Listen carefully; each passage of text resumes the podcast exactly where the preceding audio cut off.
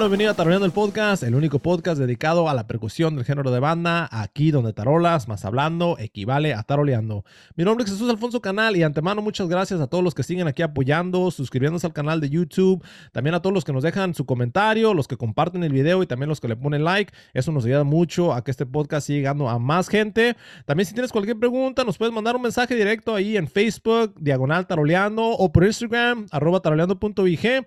También si tienes cualquier pregunta sobre los videos tutoriales o las clases privadas que ya ofrecemos, nos puedes mandar un correo electrónico ahí a taroleando.gmail.com o ve a la página oficial en taroleando.com. Y ahorita estoy aquí con mi compa El Brócoli. Hey, qué rollo, les habla su amigo el Brócoli, creador de Broccoli Percussions y de la Musicada Podcast. Para toda la gente que tiene preguntas sobre mi línea de tambora, me pueden mandar mensaje directo para más información. Para toda la gente que tiene preguntas sobre las sudaderas o camisas que tenemos en venta, aquí les vamos a dejarle el link en la descripción y claramente les encargamos mucho sus sugerencias en la sección de comentarios. Y ahora los dejamos con otra gran entrevista aquí en Trabajando el Podcast, episodio número 45. Hola,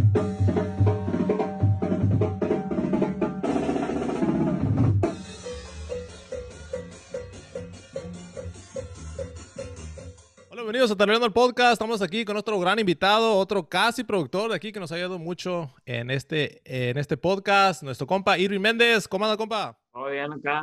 Saludos desde Culiacán, Sinaloa. No, la neta, un gustazo. Mira, para la gente que no te conoce, nos ayudaste mucho a conseguir a tu tío, el Colorado, ahí para que la vayan a escuchar ese episodio. Y la neta nos has ayudado mucho en agarrar contactos y pues diferentes cosas.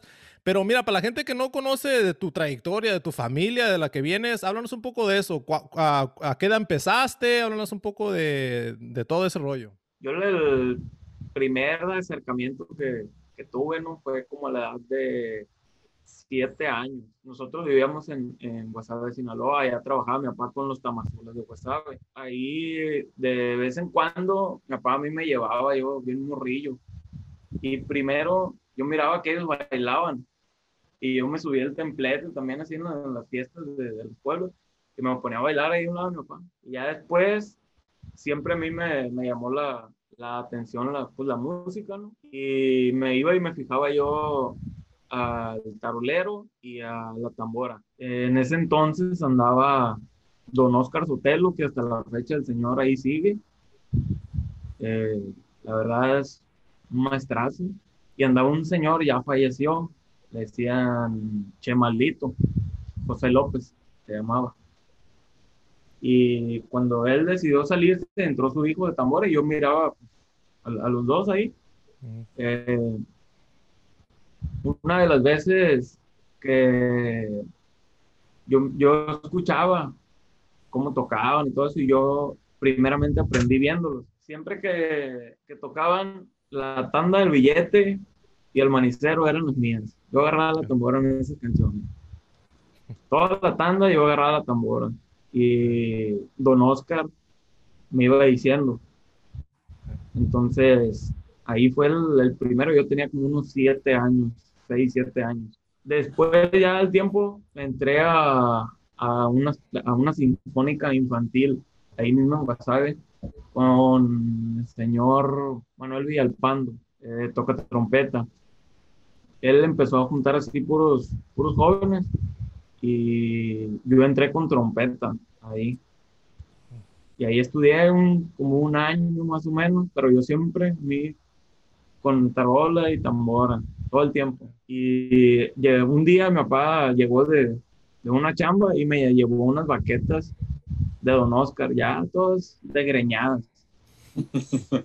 y por ahí andan todavía, la neta, las baquetas yo las, guardé.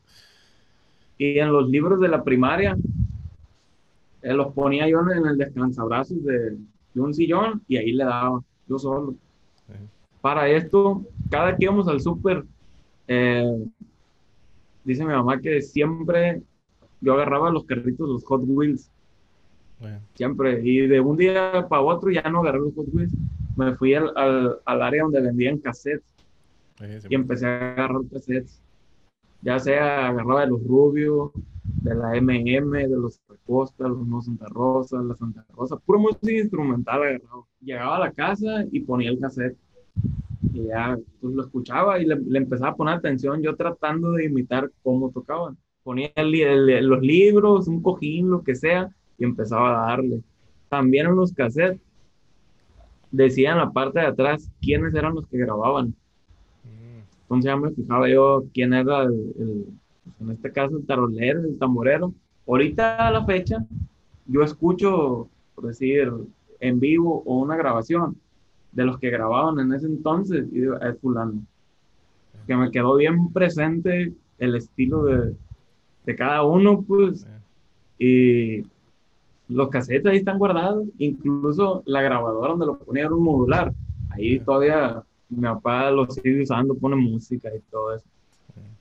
Ya que más o menos retomando la, la, de las clases, ya que mi papá me empezó a ver que, que pues, me estaba gustando la tarola y todo eso, me metió otra vez a la misma sinfónica que había estudiado trompeta, pero entré con tarola. Y ahí ya igual, ahí ya más o menos sabía, porque en cuestión de la lectura, en la trompeta todo era leído, pues nos daban solfeo y todo eso. Ya cuando entré a la tarola se me hizo más fácil, ya conocía yo un poco de valores y todo. Y ahí fue lo, lo que fue como hasta los 11 años, más o menos. Entonces, tú te enseñaste primero lírico y luego entras a la, a, la sinfónica y es donde empiezas a aprender todo lo de notas y todo eso. Primero de cuenta yo me aprendí los ritmos de escuchándolos y, y ahí pues a lo que Dios me daba la idea, los aprendí parecidos. Una, algunas cosas me decía mi papá, a, igual a lo que él tenía de noción.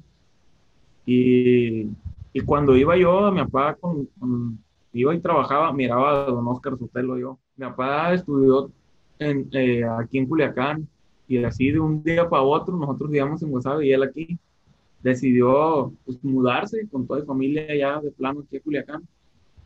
Cuando ya llegamos a, aquí a Culiacán, ya, ya me metió formalmente a, a la escuela de música. Aquí igual me metió con trompeta. y pues sí, estudié un tiempo trompeta, pero pues no, no, a mí no me, me llamaba la atención, pues. Y me metió con, a clases de batería, con un maestro que se llama Lupillo Garibaldi. El Mantecas lo mencionó. Ese, ese señor es, era maestro ahí de batería en la escuela. Y me pasó algo muy curioso con, con el maestro porque empezamos en septiembre, agosto, septiembre más o menos, y él me dio un método de, de batería y yo lo empecé a practicar ahí. Y pues, a ver, en un día avancé como 20 lecciones. y decía que, que si yo debe estudiar, le digo, no, yo, yo no he estudiado nada. Entonces así empezó, como para finales de octubre, agarró al maestro y me dijo, tú ya no vengas. Ya había terminado el método. Y me decía, ¿y tú? ¿Quién eres? Y me decía, no, pues mi papá es músico. Este, y me dijo, ¿qué, ¿qué, quieres aprender? No, pues yo quiero aprender a tocar banda. Y él en un practicador empezó a dar el ritmo y lo escuchaba, lo escuchaba yo y él lo tocaba o sea, en, en, patrones de las manos. Él hacía otros movimientos a los que yo hacía. Pero tú lo escuchabas y eran los mismos sonidos. Entonces ahí él, él me empezó a a decir otras maneras de tocar los mismos ritmos. Sí, Porque da cuenta, él traía el, era de aquí de Culiacán, él tenía el estilo aquí y yo me había aprendido como tocaba ya Don Oscar. Entonces ya toqué de, de, los dos modos, me lo aprendí. Cuando terminó de, de, estudiar eso, y se acabó el ciclo, eso fue como en octubre, noviembre, en marzo un compañero de, de mi papá de la carrera empieza igual a formar, pero una banda ya sinaloense, de puros niños. El más chico tenía 6 años y el más grande tenía 16. Y ahí fue donde ya a mí me metieron de, de tarot. Y ahí duré como dos años más o menos. En esos dos años, como quien dice, aprendimos y ya cada quien se empezó a ir a, a otros lados, ¿no? Porque no, nos, nos pasaba algo que como no teníamos instrumentos, por ejemplo, yo tenía una tarola nada más y un, un stain que, que mi papá me compró. Me, me acuerdo, me compró una tarola Roger de cinco y medio. Esa fue la primera tarola que, que tuve y ahí la tengo igual. Eh, pues no teníamos timbales, no teníamos tuba, ni congas, nada. Lo, lo que hacíamos la primera canción que ensayamos fue El Capiro y no le pusieron nombre, no le pusieron nombre. Y, y pues todos conocíamos las canciones, pues lo que quería el Señor era que leyeran, todos. Todos leyeron y, y, y no le puso nombre, entonces ahí estamos batallando, batallando. Hasta que yo le dije uno, a ver, solféala, le dije, y con los valores, yo dije, es el capiro. O sea, nomás la, Dije, es el capiro. Y de ahí, de volada, empezaron. espérame, espérame, estoy confundido. Entonces ensayaron la canción y luego le pusieron el, el nombre, o, o, ustedes la criaron la canción, o cómo? O sea, la empezamos a ensayar y el maestro no le ponía el nombre para que todos leyeran lo que estaba escrito, pues. Ah, ok. De ese modo, pues, nomás, ya si sabían una tonada de la canción, nomás iban a fijar en las notas y le iban a tocar, pues. lo que él quería era que descifraran lo que estaba escrito. Era como una clase de solfeo y ya tocarlo al mismo tiempo. Pues. Ya que dijiste tú es el capiro, ya todos, ah, ya se la supieron, ¿no? nomás. Sí, de volada. no, pues sí permíteme interrumpirte, ¿no? Tú, tú hablas de tu papá, pero tú vienes de, de, una familia de mucho más atrás de tu papá, ¿no? Vienes de, de, desde tu abuelo. Sí, ahorita, te voy, les voy a contar algo. A ver.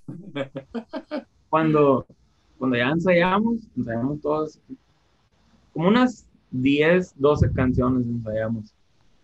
Y la, la primera tocada que tuvimos fue el Día de las Madres. Tocamos ocho horas con esas doce canciones.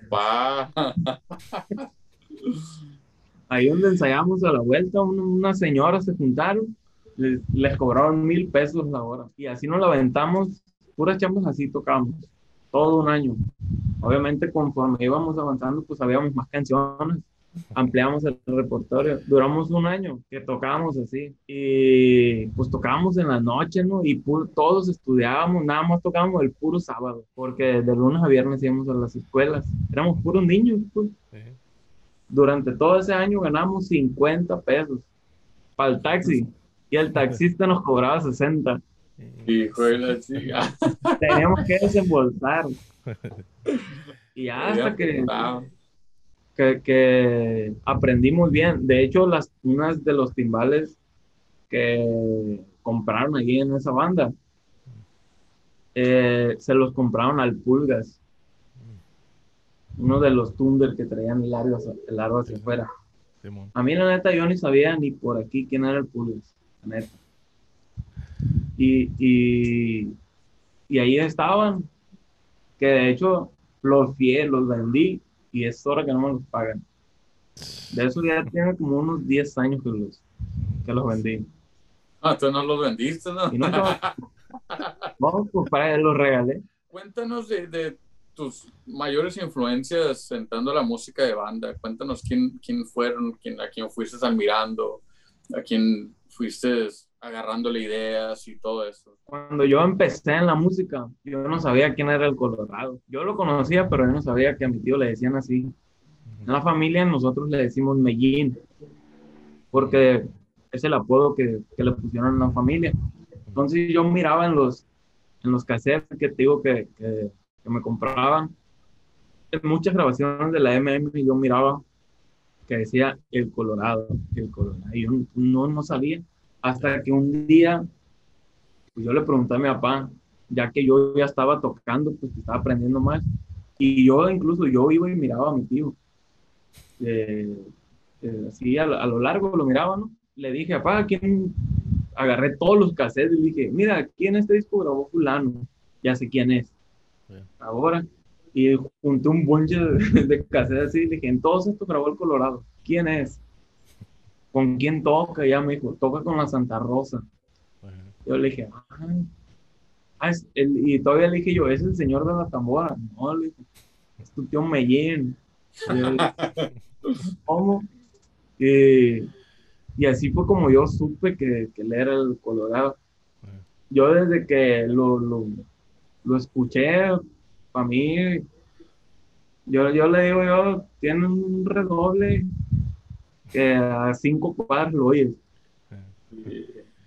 Y, y, ya pues de ahí, pues yo ya le empecé a poner más atención a él cuando él iba y tocaba. La primera vez que yo lo vi tocar, lo empecé a grabar. Yo traía un celular bien jodido, toda la pixelada, la cámara. A mí, pero a mí no me importaba, yo nomás quería que se oyera. Y ahí fue cuando ya empecé a, a, ponerle pues, más empeño a eso. Y él miró que, que pues traía pues interés, un poco de, de, aprendizaje, ¿no? Y él me empezó a invitar a trabajar juntos. Mm.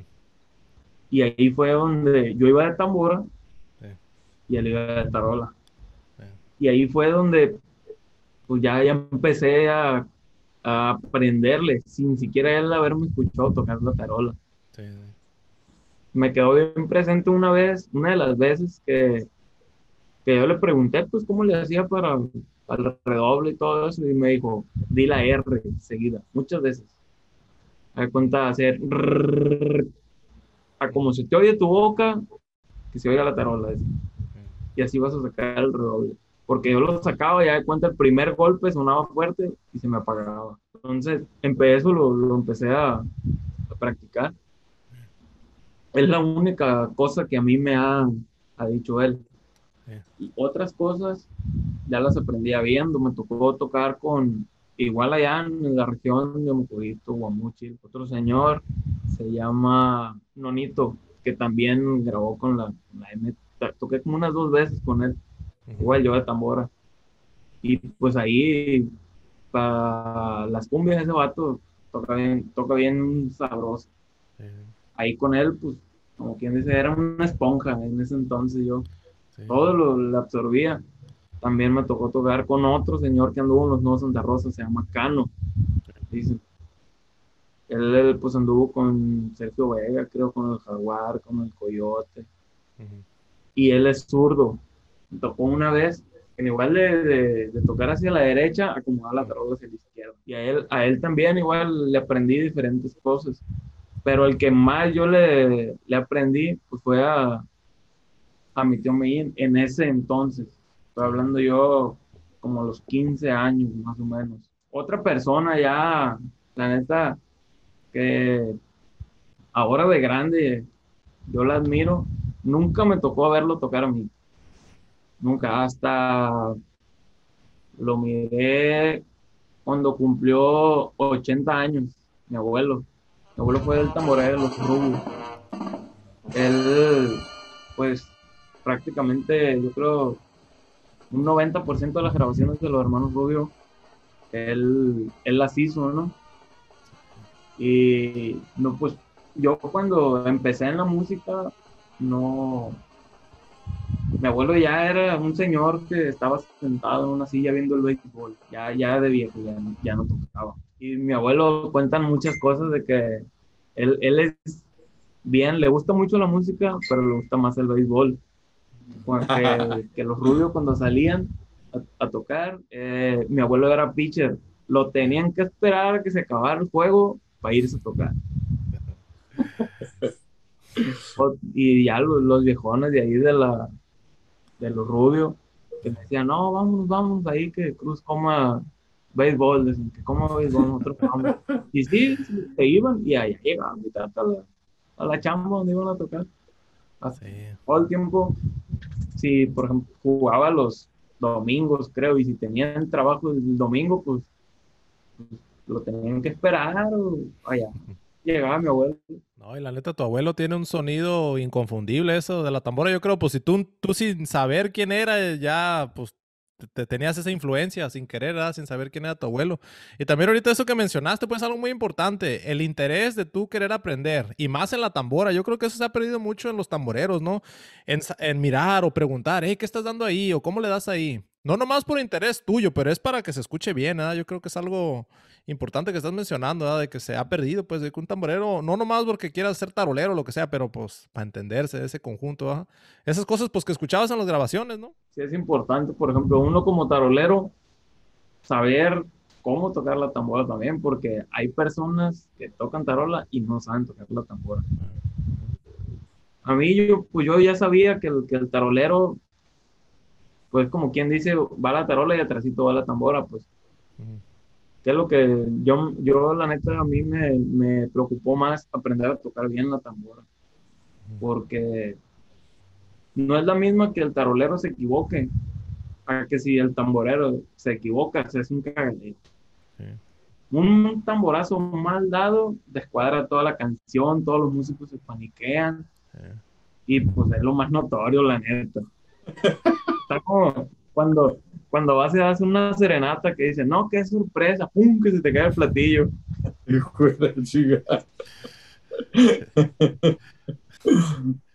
Ni me recuerdo.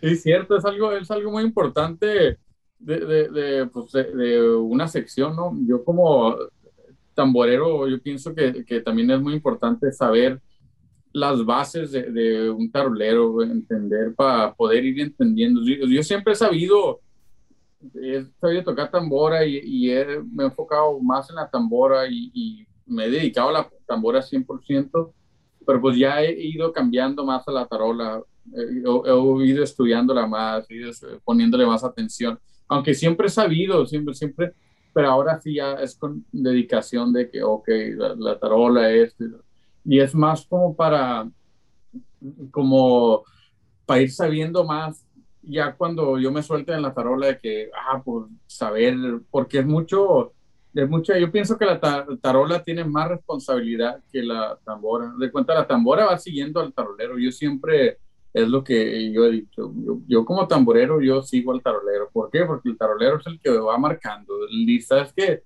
vas a entrar con platillazo, vamos a entrar de, así, eh, solo de cumbia, vamos a entrar directo a la cumbia, o vamos a entrar a como sea, ¿no? Él le marca, tra, tra, tra, tra, tra, y yo lo sigo. Si en el otro caso fuera que yo marcara, entonces él me siguiera. Y hay muchos tamboreros que he visto que, están equivocados y ellos quieren ir que lo siga el tarolero y, yo pienso que se batalla más tiene que haber un balance perfecto. Por ejemplo, tu, tu abuelo, tu abuelo tenía un sabor para tocar y, y, yo siempre he sido fanático número uno de, los rubios, esa tambora, ese sonido, esa calidad de, de, es, es, de cuenta, es, para mí, es de los mejores discos que hay, ¿no? Eh, también algo muy importante que miré, que miré, quería mencionar esto porque el otro día miré que subiste un video y algo, algo muy importante. Tu abuelo, haz de cuenta, ya ves en la parte que da.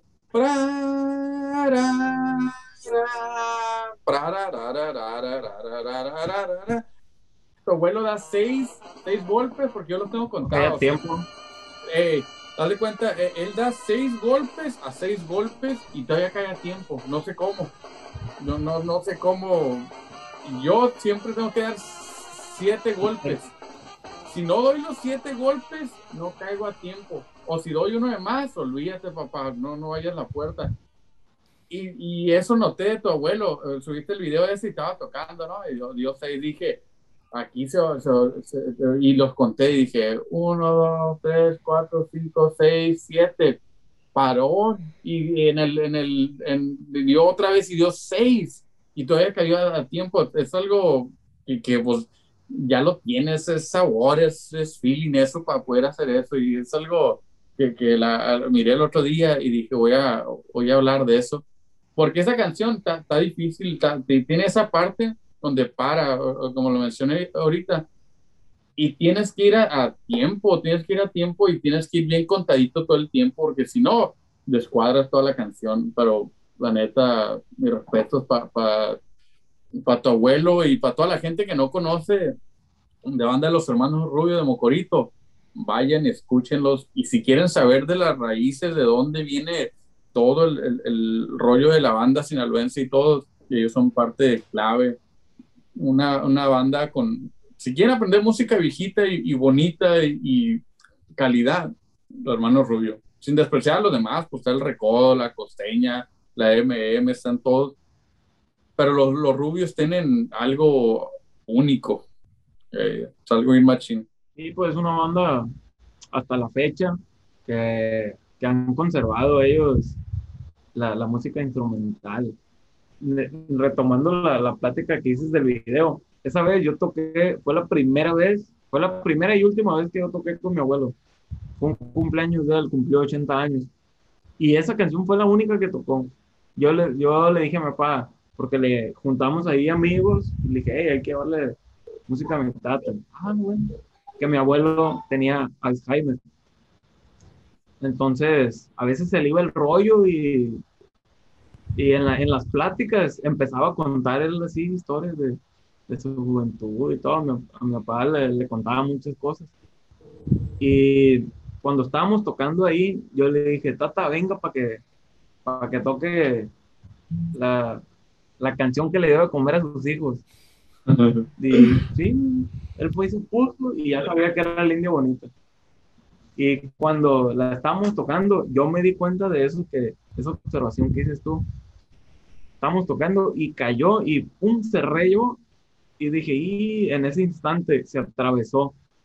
Y otra vez los tamborazos ahí van y pum, cayó al chingazo otra vez. Dije yo, bueno, ya salió. A la siguiente vez, después de los trombones, otra vez lo mismo, igualito. O fue coincidencia, o así lo tocó, pero en la grabación así no está. En la grabación cierra tiempo.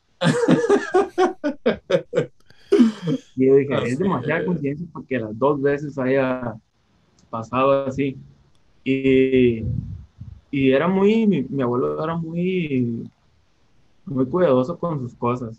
Pues la tambora, la, la, la que todo el mundo conoce, ¿no? Eh, la tenía envuelta en una cobija, mi abuelo. Tenía dos tamboras, ¿no? La, la primera tambora que tuvo fue una tambora que se afinaba con, con mecates, así decía él, una tambora de mecates, era una tambora chiquita, así más o menos estaba, de, parche 20. Y como los tambores, los tambores de guerra, ya ves que traen como unos así, así era la tambora, con cueros de coche, no sé qué era. esa fue la primera tambora, no sé si en internet haya grabaciones con esa tambora, pero tenía un sonido pasado de lanza.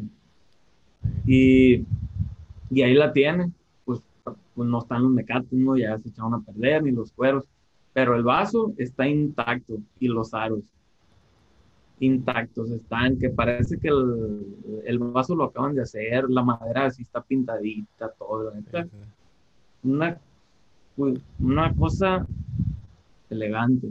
Hay que ir a verla. Y la, esa tambora la, la, mi papá estaba viendo cómo restaurarla todavía hay un señor, uno de los armonilleros de los rubios, era quien le afinaba la tambora a mi tata, se la amarraba, pues. Pero el señor vive en Estados Unidos, entonces pocas veces viene y dice, en una de las que venga, que yo sepa, vamos a ir a comprar los cueros y todo eso.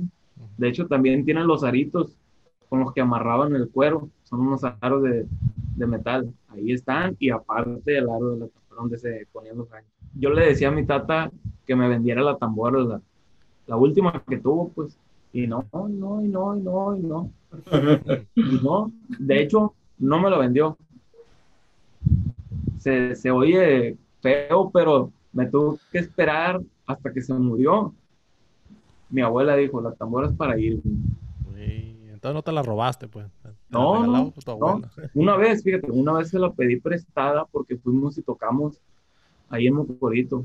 Me invitó mi tío Mellín y fuimos a tocar y agarré la tambora y la, la, la afiné yo normal. Traía el parche de cuando él dejó de tocar. tenía como 20 años guardada la tambora esa. Y la empecé a tocar, pum, pum, pum. pues sí, sí sonó. Pero como ya estaba bien viejo el parche y tostado, en un tamborazo, se me fue la mano de paso. Pero ya llevaba otro parche yo de, de repuesto. No, pues sí. Y no me acuerdo si subió una foto de ella, pero salgo tocando con, con el logo de los rubios. sí. Es- yo pienso que esa tambora tiene mucho más valor a que si te la haya vendido. Porque es algo que, que haz de cuenta que, pues, que ya, ya era para ti, es algo que, que estaba destinado a ser para ti. Y si tu abuelo dijo, pues, para ir bien, pues. Y, y te digo, yo, pues como ya había roto un parche de la tambora, fui y la guardé yo así con el parche roto. Nos venimos aquí a Culiacán y cuando volví, volví como a la semana yo, ya le llevé los dos parches, el de golpe y el, y el de resonancia. Entonces, pues yo fui y le puse los dos parches nuevos. Le dije, tata, guarda el parche del logo. Guárdelo para que no se le eche a perder. Sí, me dijo, fue todo.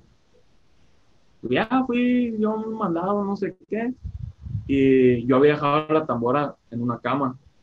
De, y cuando volví, ya estaba la tambora en, en un ropero, que el- donde tenía él sus cosas. Y guardadita y todo. Y el parche que yo le había puesto estaba en la cama. Agarró el parche donde él tenía el logo y lo volvió a poner y así la guardó. Al tiempo lo volvió a ocupar yo y le dije, Tata, préstame la tambora que lo voy a ocupar. Está desarmada, dijo. Pues ya, fui yo y conseguí otra tambora por otro lado. Ya, no, no la, ya no la, la neta, ya no la volví a tocar, nada, nada. Hasta mi abuelo murió en mayo del año pasado. De esto que te estoy hablando yo, pasaron como unos seis años que duró de guardar la tambora. Yo iba y me asomaba a ver si todavía estaba nada más. Y ya cuando me acuerdo que mi abuelo ya estaba bien malo, la verdad. Ya, ya no se podía levantar, nada, ya estaba en cama. Y a, a varios ya no, ya no nos conocían de la misma enfermedad que, que, que él tuvo. Entonces yo agarré la tambora y la empecé, la saqué de- del cuarto y la empecé a limpiar y todo. Fue el, el 10 de mayo. Eso fue en la mañana que yo la empecé a limpiar y Sí. todo. Va mi abuelo y fallece en la noche. Y ya, pues, mm, eh, mi papá me había dicho que la limpiara y eso, pues, para que él la viera, pues, ponerse la armada ahí en el cuarto y que cuando él despertara la viera. No, pues, no, no alcanzó a verlo. Ok. Pues ya limpiecita lo, lo que hicimos, ya en la- cuando lo velamos y todo, pues le pusimos la, la tambora ahí y mi papá le ponía música. Cuando él lo cuidaba así en las noches, le ponía música, siempre le ponía música a los rubios, de los porteños, Porteño. una banda, de bandas así rancheras eh, instrumentales. Y coincidió que, que una de las veces salió una canción ahí, no, no sé, Pica Perica, los enanitos, no sé. Mi tata estaba dormido y, y decía, bueno, otra está, está muy choteada. Siempre, siempre le, le gustó la, la música instrumental y pues de los rubios, la neta, ni se diga. Mi abuelo hacía sus propios bolillos para, para la tambora. Yo le, yo le robé un montón para que, para que me enseñara. Nada, nada. Nunca me quiso decir. Sí. Pues mi abuela me dijo, mira, utiliza tu tata tal, tal, tal, tal hilo así. Sí. Ay, pues yo empecé a echar a perder. Me hice como unas 20 bolas yo. Y se las llevaba, tata, está bien. La agarraba, la pisaba y le daba vueltas. Y de cuenta agarraba la- el hilo y le daba vueltas así con el palo y no sirve. Y hasta que ya llegó el momento en que hice una bola que la empezó a agarrar y no la pudo deshacer. La pisaba y dijo, ahí está ya. Nada más te falta coserla bien, dijo. Fue todo. Ya, pues así, la neta empecé a coserlas y aprendí a puros eh, desbar- que me desbarataba las bolas. Yo me acordaba que, que mi tata tenía una bola guardada. El día que, que falleció, mi abuela fue y se la sacó de, Venga, de, de, de su cuarto ahí entre sus cosas, sacó una chamarra y sacó la bola.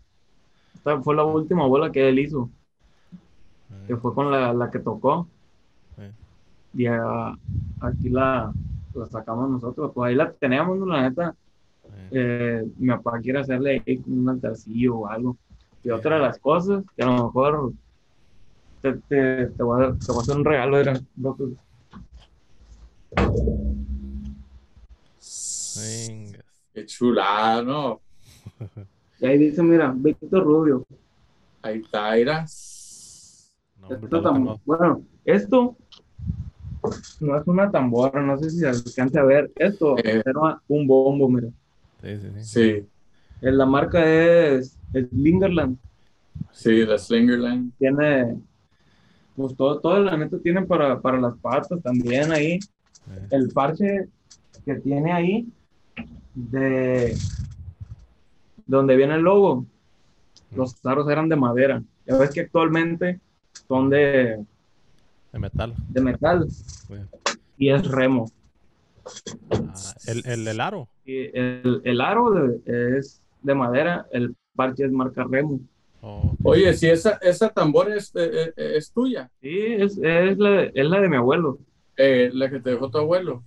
Sí, ahí está, pues así como la ves, la neta está limpiecita, no, no tiene un rayón. Está nueva la de la tambora, está una chulada. neta siempre fue bien cuidadoso. Y para, deja de decir algo ahorita que, que acabas de mencionar algo muy importante porque hay mucha gente, yo día subí un video de cómo afinar una tambora y mucha gente, no mucha gente, como dos, tres gente, no, no, no entendieron bien el, el, el, el, el rollo de dónde viene la tambora. Según unos, a como yo entendí, unos piensan que la aprietas y le echas un polvito mágico y ya se va a ir como, no.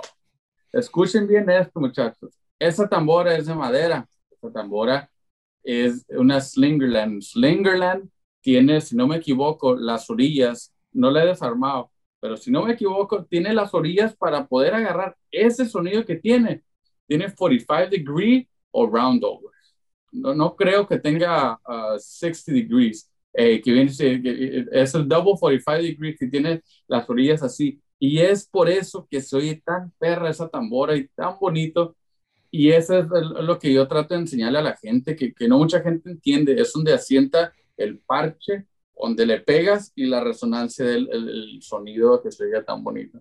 Un día de estos que vaya, que ande para allá, para, para, para a ver si me contacto contigo y voy y la veo y para tomarle una foto ahí en perra esa tambora. Está bien No, no, sí. Y ot- otra cosa, mi tata nunca usaba la tambora con ahogador. No, pues es que no se le usa. ponen, le ponen un, un pedazo de papel o no sé, con cinta. No, no, no, él no la... Sa- No, ¿Sabes, sabes, ¿Sabes por qué no lo usaba? Porque esa tambora es como las tamboras mías, no lo ocupa, no, pues, no que, ah, pues las tamboras mías son de lo mejor, no. Pero esas tamboras están hechas especialmente para el sonido, están dedicadas nada más para el sonido. Con saber afinar la tambora, con eso no ocupas, no ocupas más. Y es por eso que no los ocupara. Si hubiera traído otra tambora que no está hecha para el sonido, entonces si hubiera tenido que batallarle y desarmarla y armarla otra vez y ponerle y quitarle y cambiarle parches y lo otro. Y es lo que está pasando ahorita, que, que no mucha gente entiende de un cabezón. No, la neta, ahorita esa historia que nos estabas contando, me estaba imaginando yo como que estaba leyendo un libro, pues, de niños, que la, la tambora de mi abuelo, y de la historia, pues, que nos ibas ahí contando de, de cómo no, llegaste, pues, y, y es una reliquia, la neta, es una reliquia esa tambora de que te dejó. Oye, mira, ya que tenemos, te tenemos aquí, estamos hablando un poquito fuera de cámara de, de tu tiempo en la UAS, de lo que estudiaste, pues, eh, entraste a la tarola. Queremos hablar más de, de si tú piensas que hay una cierta falta de, no respeto, pero como de apreciación a un músico que ha estudiado. ¿Crees que hay cierta falta de apreciación a, la música de banda? Porque ya ves que la banda pues es bravío, ¿verdad? Y hay mucho músico muy bueno, pero pues que no fue estudiado y también pues siempre hay ese estigma pues del estudiado al que no estudia. No sé si nos quieres hablar un poco más de eso, de la perspectiva pues tuya de, siendo estudiante y también pues siendo amante de, la música de banda. La persona que tenga, la neta, la, la persona que tenga la oportunidad de de darse un poquito de tiempo en, en, estudiar, ¿no? Que tiene que, que no estudie un instrumento en específico. Con estudiar solfeo en la música se te facilita mucho. Porque ahorita el brócoli mencionó algo muy importante. Saber marcar. Si sabes marcar, de punta a punta te vas la canción, no batallas, a donde te pares. Nomás vas a preguntar, ¿cómo, van, cómo van a entrar? Ya, pues te tararean la entrada, ya la marcas, la, tú cuadras ahí la marca y ya, vámonos. Y hay muchas personas, a mí me, me ha tocado que, que, he chocado. Yo a veces que voy de Tamora y choco y les digo, la marca está mal, márcala así. Y la respuesta es, no, es que así se marca aquí. Yo digo, yo digo, aquí en China la marca va a ser la misma. La canción, si entra de un modo y la marcas mal, toda la canción te la vas a llevar atravesando. Vas te va a hacer como una Cheyenne en lodo. y tú, Irving, eh, eh, en eso que, ahorita me estabas hablando de algo, de una experiencia, pues, de que le dijiste a un armonillero algo, no, no tienes que mencionar la banda de nada, pero hay veces que te tiran, pues, porque estudiaste o, o porque sabes más y, pues tú no lo haces por decir, oh, yo sé más, lo haces por el la mejoría de la banda, ¿no? Para que entremos bien, para que se oiga bien. Al fin de cuentas es lo, que querías hacer, ¿no? Te encasillan de, pues de mamón, ¿no? De que si le dices, obviamente si tú le dices, es porque puede mejorar. Entonces, si tú sabes que lo que él está haciendo puede salir mejor y sabes cómo hacerlo, y se lo dices y te dicen, no, pues, pues te batean, ¿no? Que, que, que hay, muchos casos de esos, la neta. Te, te, mandan por un tubo. Yo tengo tiempo para acá que, que, que dejé de andar de metiche. Pero, y, y me callo, la neta, me callo. Igual, si, si alguien, eso sí, si alguien a mí me dice, eh, yo le pongo atención. Me tocó una vez aquí en Culiacán eh, con, con, con un, personaje, Don Cosme Elías, que coincidimos en, en, ir a tocar y él me empezó a decir, el señor tocaba tuba y iba de tubero. Entonces, yo iba de tambor y me empezó a decir, oye, es que mira, eh, lo puedes dar así, así, así, así, así. Era una canción que aquí en Culiacán se toca de otro modo y yo me la sabía como la tocan allá en Mucorito, pues porque yo crecí escuchando la música de allá. Entonces, cuando yo empecé a tocar aquí en Culiacán, sabían que yo conocía repertorio viejo y me invitaban a tocar ese tipo de música. Entonces, lo que empezaba a hacer, pues le ponía atención a las, a, a cómo lo tocaban aquí, empecé a escuchar también música de aquí, de las bandas de locales, escuché a los Tierra Blanca, a los Coyonquis, eh, a los Tamazules de Culiacán. Empezaba a escuchar la música, las que yo ya me sabía, que sabía que pedían aquí. les ponía atención a ver cómo era que, que las tocaban y para tener una idea. Que para cuando iba y las tocaba ya se me olvidaba porque ya traía bien arraigado yo el, estilo pues de allá.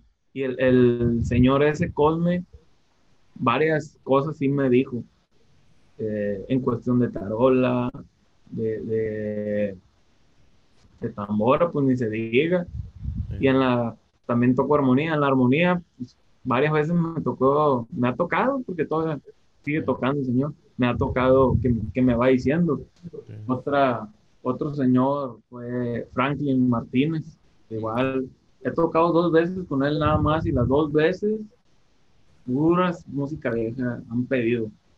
Y el, el viejón, la neta, de, de todo lo, lo que va la, la, la chamba, casi te va diciendo, ahí te va, güey, aquí va el platillazo.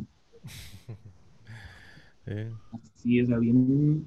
El señor parece que le das play a un cassette. El- ese señor tocaba en los Coyonquis. Ahorita anda con Lenin Ramírez. Así me estabas diciendo, ¿no? En la artisteada, ¿no? y- ¿Qué edad tiene, dices? Yo creo que ya anda arriba de los 70 años, Frankie. En la artisteada, imagínate. Pero todavía anda, ahorita que está chavalón, dice que anda en la, en la, en la artisteada ahí de gira.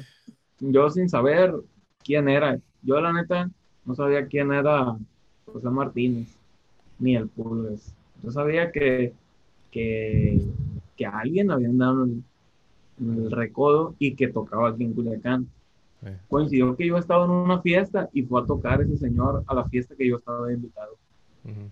Y yo, yo lo miraba. Y no, yo lo miré y decía yo, "Oh, este viejón qué machín toca. Toca ver machín y ya está mayor. Al tiempo, supe yo que, que empezaron a, fue como que de las primeras tocadas que él hizo- aquí en Culiacán, que empezaron a decir que el pulgas y el pulgas. Y ya yo, pues ya tenía un poco más de conocimiento de, de, de la gente que habían dado, pues en diferentes bandas. Sí. Y hasta entonces me cayó el 20 a mí, dije, este amigo es del tarolero. Y ya como que el ratoncito empezó a... Sí. Y ahí lo vi y yo estaba sentado, yo voy a, a una fiesta y pocas veces yo le pongo atención a la, a la banda, pues porque, pues, ¿sabe cuenta? Yo voy invitado y me quito el chip de músico y, o sea, si hagan lo que hagan, uno no, no va a, a, a estarlos tijereando, pues yo digo mi rollo. Y ese día, yo en cuanto empezó, hizo el redoble y me volteé. Y ahí no, tocaban tres horas, las tres horas, los, el descanso era el único rato que no los volteaba a ver. El vato. Yo la neta no sabía quién era, ni, ni que él era el dueño de los timbales que, que había tenido.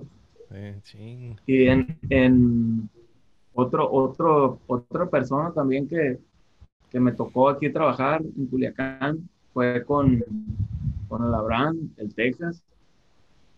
Eh, también otro musicazo. ¿Iban las tarolas, él? el- eh, no, él, él en ese iba de tambora. Zamora. Aquí, aquí en Culiacán, güey, es como, como si estuvieras allá en Los Ángeles. Sí. Aquí hay músicos hasta de ciudades que todavía no existen. Hay de todos lados, güey. de- Eh, aquí en Culiacán eh, escuchas estilos de, de- de músicos de, de todos lados. sí, Ya, obviamente, pues sí se vienen porque hay más trabajo sí, y porque quieren aprender. Regularmente la gente que viene de fuera llega a Mazatlán y de Mazatlán se vienen aquí porque pues, no es el mismo trabajo que hay en Mazatlán y aquí. sí. Y ya de, de volada, pues coincide que te hablan por teléfono, nos vamos en fulana aparte, a tocar así, así, así. Ah, ok. Y ahí llegas. Yo cada vez que voy toco, miro una persona nueva. ¿Qué se siente tocar con el Abraham de Tarola? La neta, yo toqué y me cansé, güey. Es puro sabor ese. Estaba nervioso. Oh, Yo, yo, yo no tenía mucho tiempo que, que tocaba, pues fue como que de las primeras veces que empecé a tocar. Sí, Yo ya lo conocía, de hecho, pues, ¿quién no va a saber quiénes son los músicos que andan en las grandes bandas? Yo lo miraba y, y fue como que una sorpresa para mí. Yo conocía a Panchito, sí. De punto medio. En ese entonces, él y el Abraham eran secciones. Y, y pues yo sabía que él andaba aquí y con- coincidió que en una, me hablaron a mí para ir a tocar, una terrible, como dicen aquí, y, y ya lo miré que, que llegó con la tambora dorada que traía grabado los limones. Era un tamborón así, güey. Sí, Tocaba con ella caminando. sí. Andaba entre los carros ahí tocando. Yo, este amigo trae un tamborón y se cansará de nomás para cargarlo. Imagínate un, un, un funeral. Ahí va con la tambora así, tocando y No. caminando. Y el, y el vato llegaba y la ponía y a como te, se- te imaginas que pueda tocar, llegaba y, y neta le pegaba un chingazones a la tambora. Entonces tú te pusiste nervioso, pues estabas pensando mucho en, ah, ¿qué, qué, Sí. qué- qué estará pensando de mí? ¿No estoy tocando bien? O... Sí, yo, a mí me pasa mucho eso cuando yo voy con una persona que, que, se, pues, que tiene una trayectoria. Sí, sí. Yo voy y toco y, y me pongo nervioso, la, la inseguro, pero es un, el principio nomás. Es como que ya por decir que ya agarro confianza con él, ya, sí. ya saco todo el estrés. Pero sí, al, al principio sí, sí me estreso. Una vez, cuando yo estaba estu- eh, estudiando en la escuela de música, eh, ahí yo conocí al Mantecas. Ujú. Yo, bueno, yo escuchaba quién era el Mantecas y quién era, y quién era, y quién era, pero no, físicamente yo no lo conocía hasta que ya estaba estudiando en la escuela. Mi papá ya trabajaba ahí en la escuela y me pidieron el favor que si yo podía ir a tocar con ellos. En la escuela, pues, hay bandas regionales, orquestas sinfónicas, que no ahorita hablamos de eso. Y fui y toqué con el Mantecas y fui de tambora. Sí. Pues ya cuando ya, ya la, lo escuché, pues dije, este, este vato es otro pedo. Yo de niño escuchaba también música de los Tierra Blanca cuando andaba el lápiz de cantante. Esa es, para mí es la mejor época de los Tierra Blanca, cuando anduvo lápiz, la playa sola, es- esos discos. Y, y vienen una que otra y viene canciones instrumentales, pues yo escuchaba. Y coincidía que uno de los, en la banda que recién empecé yo, uno de los músicos que andaba ahí, el tamborero, su papá tocaba en los Tierra Blanca. Y pues todo, que el mantecas y mantecas, y yo no, no sabía ni quién era. Yo lo escuchaba mentar nada más y que mantecas, hasta que ya empecé bien a, a meterme a la escuela ya de, de estudiar. Ahí fue donde ya lo conocí, lo empecé a ver tocar, tocábamos juntos, igual, voz esponja otra vez a, a absorber todo. Pues que qué machín todo- toda esa historia, ¿no? Cómo vas aprendiendo de, de varias gente, cómo vas absorbiendo de, de cada personaje. Oye, tú, tú antes de tocar, ¿qué calentamiento usas o, o qué ejercicios usas para, para tocar? Pues antes sí calentaba. Antes eh, estaba en una banda que pues, trabajamos fuera, por ejemplo, salíamos a México, al sur de México, ¿no? Entonces eran otros climas y, y ahí sí calentaba. El, el que yo he visto los, los, los podcasts aquí de ustedes, el que todos usan, el de dos, dos y dos, con ese o de uno, uno, uno. La neta, para agilizar la mano, ese sí me sirvió a mí. Yo, yo estudié con, con un método, un método nada más hice de que es en, en sí de tambor, el control stick. Stick control. stick control, con este. Ahí pues ahí vienen muchos, muchos ejercicios. Eh, ese método me lo dio un hijo de, de Lupillo Garibaldi, fue el, el maestro que yo estuve, que yo tuve en la, en la- cuando estudié percusión. Y para calentar de uno y de dos, ahorita, la neta, te puedo decir que tengo como unos tres años que no caliento yo antes de, de tocar. Lo que pasa es que yo ando en un, toco aquí en, en local en un grupo versátil, anda orquesta. Entonces, pues empieza como, como lo contó Ramón, va al archivo, ya para cuando entra la banda ya estás calientito. Otra persona que yo le aprendí muchas cosas. Cuando yo entré a trabajar a la universidad, yo andaba en una banda allá en Mocorito, que por cierto acabo de hacer una publicación, no sé si la hayan visto. La banda se llamaba Santa Valentina, la banda con causa. Sí, sí, En sí. esa banda apoyaban a una casa, apoyamos a una casa con cáncer aquí en Culiacán. Y en esa banda, pues ahí andaban diferentes músicos de, de- de distintas agrupaciones, que andaba el, el Enricón. Discoteca. Y cuando yo entré a trabajar, pues me salí de, de esa banda y me metí yo aquí a una institución, la neta, los hermanos Mesas, en- una banda orquesta aquí en Culiacán que yo, yo lo tomé como una escuela, porque yo entré a tocar armonía y congas. Yo iba empezando, la neta, con, con, armonía y Monchi, Ramón Monchi Mesa, fue el que me dio la oportunidad de, entrar ahí para que aprendiera. Aparte, pues yo ya tenía un conocimiento de, batería, de tarola y pues las congas, ya, ya sabía tocar eso yo. Pues. entonces él fue como que métete y si falta alguien, tú sacas la chamba. Eh, Monchi Mesa, él fue arreglista del recodo junto con, con, Martín Castro y fue ingeniero de grabación. La neta, el vato ese toca piano y trombón, pero para, para el conocimiento que él tiene es otro rollo. Él, él, él, es el encargado y representante ahí de los hermanos Mesa actualmente. También había dos personas ahí en los hermanos Mesa. Uno de ellos era Titín Mesa, papá del Cabín, el que anda con Julián Álvarez, el que toca el sax. Ese señor ha hecho a infinidad de músicos aquí en Culiacán y de parte del estado, ya falleció. Pero hay un chingo de gente que no te puedes imaginar que él ha formado con pequeñas cositas, así, tips y todo. Y otra, le decimos la leyenda, Mario Mesa. Ese señor es el baterista de Héroe no era. Eh, ese señor para la lectura, pura calidad. Ese señor, mira, tocaban y leía la batería con una partitura de trompeta. Él le da cuenta para no equivocarse, él ponía la partitura de trompeta y con eso iba tocando. Y sabía por decir los remates que pam, pam, quedaban las trompetas, los golpes, ahí venían marcados en la partitura. Y si no, él los marcaba. Y con eso él tocaba. Así. Ese señor también ya tiene arriba de 70 años y todavía tiene un, power para tocar la, la, tarola, la batería y la tambora. Él es papá de del Israel, de los plays del rancho, del Nata, anda, es cantante de Revolver, antes tocaba trombón.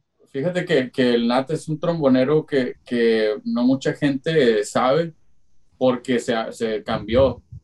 Está en el, en el nivel yo lo digo, yo lo conocí una vez en la, uh, hace años ahí en Culiacán, cuando andaba con la, con la, arriba de Sinaloa, con la banda La Yeah Yeah. andaba trombones, andaba él, Ariel, y no me acuerdo quién más. Ariel, pues yo, yo conozco a Ariel de Añales y, y los, yo lo miro como, como familia. Y yo, yo, yo andaba con él en Culiacán. Y fíjate que él, él siempre me contaba historias del Natas y me decía que él en, Los Ángeles, dice, no, pues nosotros en Los Ángeles, y se tocábamos junto con Lupillo Rivera, dice, y el Natas, es, dice, para que Ariel respete al, al Natas y diga, no, pues Natas es el Natas, y está el Natas, está el Tomazón, está el Solovino, está Ariel, Gerardo Urias, está dentro de, esa categoría para la gente que, que no sabe mucho y el muchacho hizo un grupo y se hizo cantante y dejó el trombón, este guacho trombón, pero para el trombón, el, el, muchacho es una leyenda y ha hecho grabaciones que seguramente mucha gente ha escuchado y es un trombón con un sonido bonito, como se debe escuchar. Y una agilidad también, la neta.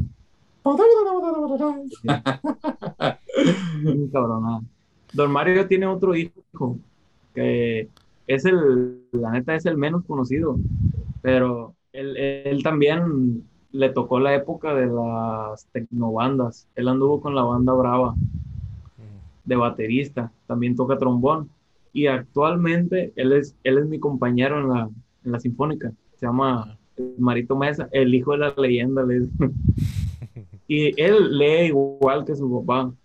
Hay veces eh, ahora lo, lo, grabé porque estábamos ensayando en una big band y me di cuenta yo que le pusieron, el, director le puso la partitura igual de, los saxofones porque ellos llevaban la melodía y con eso estaba tocando.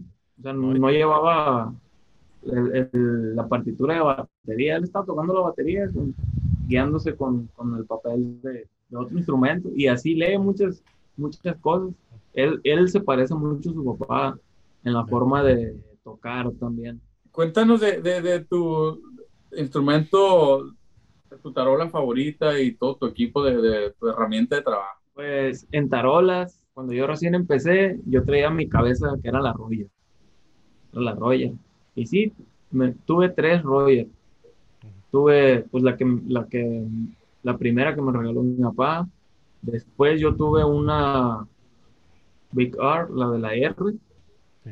Y la vendí y me compré una Dynasonic, que esa fue la que le regalé yo a mi tío Colorado en su cumpleaños el año pasado.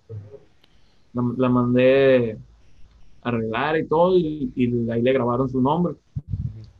Y hace poco me encontré una ganga, un vaso de Roger, me lo, me lo vendieron en 500 pesos con todos los soportes. Nada más pues no traía la, la palanca, Sí. pero pues yo le puse otra palanca de... Yo tengo una palanca, yo tengo una palanca ahí y la iba a tirar. Te la voy a mandar.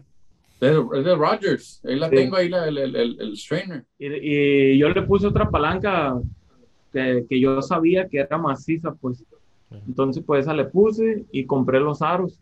Le puse unos aros Peer, sí, Peer, unos Dicas. Simón. Sí. Y ya con eso ahí la tengo. Me vino saliendo como en 3 mil pesos reparar la tarola esa. Una- y el vaso es dorado, fue la que le puse una plaquita yo de- del logo de, de la tambora de mi abuelo. Eh, pues esa yo, yo la tengo por, por de, de, pues, de- como un recuerdo, ¿no? De, de que ahí quedó la- el sello de, mi tata. Pero Bien. antes, eh, cuando mi, mi abuelo estaba consciente, él me decía que, que cuando él tocaba, él también tocaba tarola. ujú. Porque pues, no sé si sepan que el señor de los rubios está, tiene un problema en su pierna y no puede andar tocando caminando Cuando tocaban así en los rubios, mi abuelo tocaba la tarola y un señor de la armonía agarraba la tambora. Cuando pasaba eso, mi abuelo tenía una tarola Slingerland. Yo compré una tarola de esas, yo ahí en Facebook encontré una. Yo nunca había escuchado una tarola de esas. La compré, me enamoré del sonido, la neta. Es un sonido parecido a la Roger, pero no tan difícil de afinar como la Roger un sonido grueso, por ejemplo, si le pegas al centro, el, el- el redoble te sale gordo, así, y le pegas al aro y un sonido muy, muy, muy bonito. Esa tarola para mí es, es de, de la, de las que yo pudiera recomendar. Son difíciles de, de encontrar porque actualmente yo me he fijado, se están, se están cotizando en, un- en unos precios elevados. A mí me costó dos mil pesos. Tengo otra, una, una de una Ludwig de, de madera, eh, que en una, en una vez que fui yo a, a Phoenix, allá me la, me la encontré. Y ya igual mi abuelo me había dicho que, que las tarolas de Ludwig de madera sonaban bien ujú. y por eso la, la compré, que sí, sí suena bien, nada más que hay un detalle con la madera, la neta. Si está nublado, tiene un timbre. sí, Si está húmedo, tiene otro. Si está seco, tiene otro. Entonces, es, es muy delicado. Yo la calé, esa tarola, la neta, la calé en una grabación y salió muy bien. Para grabar salen muy bien, sí, pero no hay como tener una, una tarola ahí neutro. Por ejemplo, la, la Slingerland a mí me gusta mucho. Está pesadita, ¿no? En, en cuestión de peso para cargarla, pero tiene muy, muy buen sonido. Una tarola pues versátil se, ocup- se ocupa en la banda. En la orquesta usa también, usas también Sí. esa Rogers o usas otra y la, tienes que afinar diferente, ¿no? Con otro parche. o- No, no, en la, en la orquesta, ahí en, la- en la Sinfónica, en la UAS, hay una Yamaha, Ujú. hay una Yamaha Custom, que es de cinco y medio, y hay otra, una Mapex, sí, Mapex seis y medio, sí, de maple, sí. de madera. Esas dos tarolas. La neta, tocar en, en, en banda y ya ir a tocar música formal es, es muy diferente y difícil, la neta. A mí las primeras veces yo llegué y metí un redoble bien llegado. y ya el, director. Y ya, pues, es- duré como una semana, la neta, yo ahí con, Adaptándote. eh, adaptándome, así es. Y también por las baquetas. Pues yo llegué y pues, fui a la tienda a ver música aquí. Yeah. Y fui me compré unas Bigfield eh, 2B. Sí. Y no, pues tocaba y pum, salía volando la punta. Hombre, hasta en una ocasión que fui para Anaheim y allá compré unas igual Bigfield, pero eran de tambor de marcha. Es que están más Ah, sí. Unos Corpse Master, sí. Bombardero, no me acuerdo cómo, cómo, cuál es el modelo, ¿no? El modelo se llama Corpse Master, pero hay pues varias series. Pues. Sí, es gruesa, parecida al- a la de la banda. Sí, sí. Parecida, porque pues dices que, que tu tío tiene palos de escoba y en la banda No, también hombre, hacen otros mi todavía tío más no. gruesos. La metió así están. No, lo, lo que hice, fíjate, pues ya andaba allá, dije, por si ya no vuelvo, 10 Sí. pares me traje de esas baquetas de allá. Y ahí, aquí los tengo guardados, apenas llevo, tengo, ¿qué? Cuatro, cuatro años voy a cumplir ya ahí en la, en la, en la universidad, en la Sinfónica, y apenas me Sí. quedé un par de, de baquetas. Sí. No, pues sí, va para larga la cosa. Todavía falta. Pero sí, en, en cuestión de, de volumen, yo siento que al entrar, al estar tocando así música formal, sí, en fuerza y todo esto, disminuyó. Está dentro de lo. Yo, yo últimamente me he empezado a grabar así para escuchar los volúmenes, ¿no? De, Sí. en banda, a ver cómo, cómo es que me oigo tocando. Sí. No, no, no ha habido mucha, mucha diferencia. Lo único Sí. que sí hay veces que me toca gente que hoy trabajo y que no, son, son bien bravos para, para tocar, que tocan bien fuerte y no Sí. me tapan. Oye, ¿qué es un consejo que tú le darías a alguien que va empezando? Tú que lo has, pues, llevabas la música desde chavalo y estudiaste, ¿qué es un consejo que tú le darías a un percusionista que va empezando en este rollo? Como, lo, como dije hace rato, si, si pueden eh, estudiar poquito, no, no, que tiene que no, no estudien mucho, con poco que estudien de solfeo, pues, pueden lograr cosas. pues. Las oportunidades, cuando menos las esperas, llegan. Cuando, el día que yo firmé mi contrato para pertenecer a la, a la UAS, a mí me hicieron una invitación, pero pues, ya la neta ya, ya era como que, o sea, mi futuro o el momento. Ya estaba así, pues no, no, no había para dónde hacerme. Yo ya traía mi plan en la cabeza de que a esto me voy a dedicar, puedo trabajar aquí local. Y, Bien. y ahora en la pandemia, lo, la neta me, me salvó. Hice un poco de, de, de, de- de cosas que nos pedían en la escuela y aproveché y estudié. La neta estudié bien poquillo. Pero sí, como estábamos inactivos, pues quieras o no, con, con un poco de lectura, puedes estudiar cualquier ejercicio eh, sencillo, pero que lo tengas bien dominado. Dominando lo, lo básico en el solfeo, puedes, puedes, puedes lograr muchas cosas, la neta. Oye, es tus redes sociales para la gente ahí que se quiera comunicar contigo, te quiera mandar mensaje, tengan una pregunta. Ya, en Facebook estoy como Irving Alonso Méndez. Y, y en Instagram, Irving Méndez M. Machín, la neta, un gustazo hablar contigo. Pues ya teníamos rato queriéndote invitar. Como te digo, sentimos como que nos has ayudado un chingo, la neta, y te agradecemos.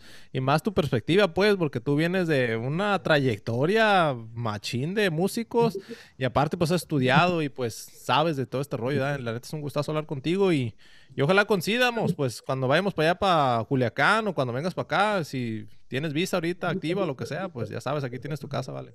Sí, no, no, la neta, a mí, a mí me sorprendió que me dijiste que, que me iban a entrevistar y eso, porque pues yo, yo veo aquí sus, sus podcasts, ¿no? Y pues sí, como están entrevistando que gente que está posicionada, ¿no? Eh, yo pues no, no he estado en, ninguna, en, en ninguna banda, ¿no? Que, como, como te dije ahorita, a mí se me ha presentado una oportunidad, pero pues yo ya tenía una oportunidad mejor, lo veo yo, porque pues, ya es un trabajo estable que eh, es poquito pero seguro, pues a lo mejor el, el sueño de todo, todo músico que va empezando es quiere llegar a, a una banda grande, pero hay otras personas, como lo dijo Carlitos, que que él nunca pensó llegar tan igual a, a donde está ahorita, ya ves, y eh, es un musicazo, yo lo he visto tocar en vivo y la neta, el vato es un, un chingón. Oye, muchísimas gracias, la verdad, porque para toda la gente lo hemos dicho, Y, Irving es el que nos contacta a, toda a muchos músicos de, de, la región de Sinaloa, que de la parte de, ya de Culiacán, de Guasave, de Mocorito, de, de, todos estos lados. Eh, Irving es la persona que, que pues, nos pasa los contactos. Ahí si también ustedes tienen algo o quieren contactar a unos músicos de ahí, de esa región, ya, ya sea su tío el Colorado o a otros personajes que hemos tenido aquí, pues esta es la persona que le pueden mandar mensaje y ahí lo pueden contactar. No, Simón, machín, la neta, muchas gracias, Irving. Y seguimos aquí con el podcast, taroleando. Ahí estamos, viejones. Bueno, pues ese fue otro episodio más aquí en Taroleando, el único podcast dedicado a la percusión del género de banda, aquí donde tarolas más hablando equivale a taroleando. Si tienes cualquier pregunta, nos puedes mandar un mensaje directo ahí por Facebook, diagonal taroleando, o por Instagram, arroba taroleando.ig. También si tienes más preguntas sobre los videos tutoriales o las clases privadas que ya ofrecemos, nos puedes mandar un correo electrónico ahí directamente a taroleando.gmail.com o síguenos ahí en la página oficial taroleando.com. Y si tienes cualquier sugerencia o cualquier cosa que te haya gustado del video, déjanos saber aquí en el comentario. Si nos miras aquí por YouTube o las plataformas de audio, de veras los leemos todos y nos ayuda mucho a nosotros para agarrar más ideas y conocer más de otros percusionistas, ya sea de otras regiones. Pero seguimos aquí echando un chingo de ganas con el podcast Taroleando. Ahí estamos.